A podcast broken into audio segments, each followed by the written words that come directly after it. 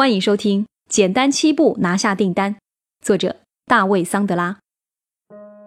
第四十九集，解决方案，让客户自己来成交。上集，请记住，潜在客户对你并不感兴趣，潜在客户只对你如何帮助他们消除痛点感兴趣。随着你走过桑德拉潜水艇的各个船舱。你会与客户建立起双方共同认可的强有力的约定，尽管潜在客户可能意识不到这一点。让人激动的是，看起来销售进程一直都是由客户来掌控的，因此如果这一约定非常明确，他会毫不犹豫地敲定订单。在贯穿销售始终的约定中，你已经把痛、预算、决策都走完了。一旦潜水艇的这三个船舱关闭了，你所要做的就是方案展示，或者说履行约定，然后你就可以去银行存钱了。履约，也就是履行约定，是沟通的关键环节，它很直截了当，而且多数时候你没有第二次机会。你做方案展示的方式可以决定你是否能够拿下销售。不幸的是，许多销售人员一想到做方案展示，就吓得心里发毛。为避免这种情况，我再三强调练习的重要性，一定要尽可能多的练习履约步骤。一个好的方案展示者能让人心生尊重、信心和信赖，但即使是最机智的职业销售人员也很难办到。不过，桑德拉的方案展示法很容易理解掌握，一旦你掌握这种方法，你在履约阶段的表现就会如你销售的其他方面一样优秀。以下步骤可以助你成为一个职业的方案展示者。第一，精心准备。如果你在销售拜访期间一直都曾留心做笔记。那么你就掌握了要做好方案展示所需的大部分信息，可能你也对笔记进行了排序整理，尤其是关于客户的痛点。那么现在你就应该知道，应该提供怎样的解决方案，销售才会成交。花点时间回顾一下潜在客户的痛点，并准备好针对每一个痛点要讲些什么内容。不用担心如何在这些痛点之间建立逻辑关系。这些联系可能对你们之间的对话没有任何用处，只需要确保你所要说的话与具体的痛点息息相关。这个时候，你不应该再竖起新的障碍，从而影响销售的达成。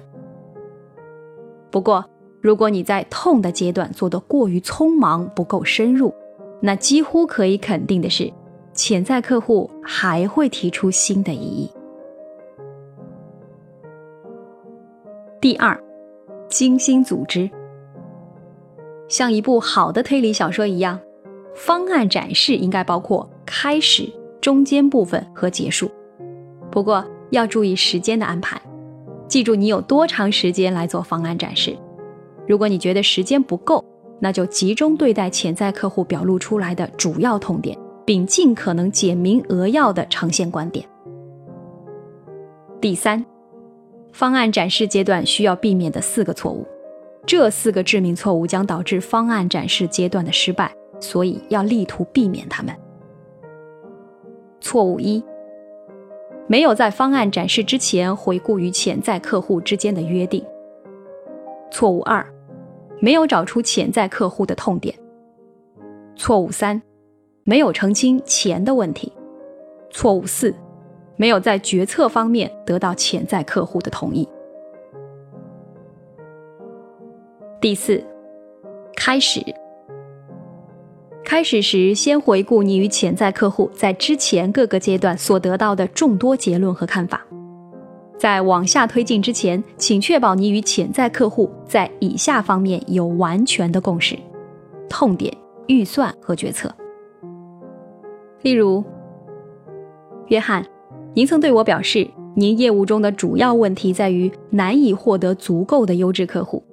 您曾说，事实上，您需要每个月寻找一个新的客户，才能实现您在商业计划中为自己所制定的目标，对吗？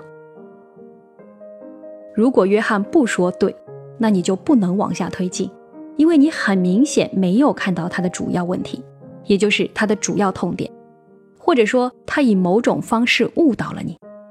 因此，请现在就加以澄清。假如约翰说对，那你就这样说。好的，约翰，您还对我表示，您今年设定了五千美元的预算来解决这一问题。尽管您还说过，您不知道解决方案可能是什么样子。您曾说，您可能用这笔钱雇人帮您寻找更多客户，或者说您可能用它参加销售和励志讲座。这没错，对吧？如果约翰这次仍然没有说对，是这样的，那你就需要找出究竟什么是对的。然后再往下继续。假设约翰说对，那你就继续说。约翰，您还对我表示，您预算的五千美元中有一半在您的往来账户中，有一半在信用卡中，并且您说信用卡就带在身上，对吗？如果约翰说对，那你就继续说。我还问过您在解决这一问题时会以什么方式来决策，您告诉我您是唯一的决策者。您不需要在决策时与其他人商讨，并且我们曾经约定，您既可以对我说不，也可以对我说是，对吗？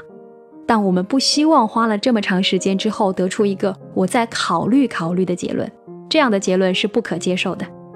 换句话说，您今天就会做出决策，我说的对吗？要注意，像许多潜在客户一样，约翰可能并不真正理解。对销售人员做出承诺意味着什么？即使他曾对看起来不错的事先约定表示同意，但他仍然认为他有权改变主意。毕竟他所面对的只是一个销售人员。